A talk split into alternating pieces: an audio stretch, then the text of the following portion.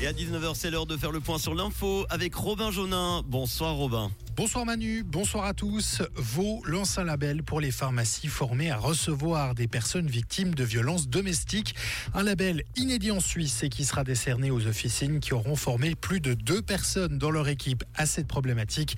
À ce jour, plus de 410 personnes sont déjà formées, en cours de formation ou inscrits pour suivre le cursus.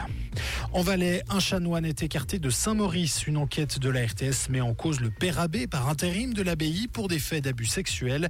Enseignant de grec et de latin au lycée-collège, il ne donnera plus de cours jusqu'à l'établissement des faits. Le Valais a des meutes de loups dans le viseur. Le canton valaisan veut en effet tuer plus de la moitié de ces 13 meutes de loups.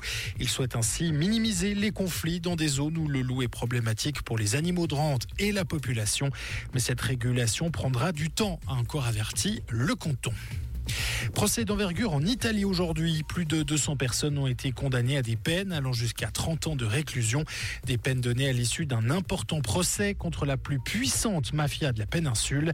Les chefs d'accusation étaient nombreux. Associations mafieuses, trafic de drogue, extorsion, usure ou encore blanchiment d'argent sale et le monde sur une trajectoire de réchauffement catastrophique. C'est l'ONU qui a alerté aujourd'hui que les engagements euh, pris par les pays du monde entier placent la planète sur une trajectoire de réchauffement allant jusqu'à 2,9 degrés au cours de ce siècle, soit bien au-delà des limites fixées par la communauté internationale. Merci beaucoup Robin, bonne soirée à toi.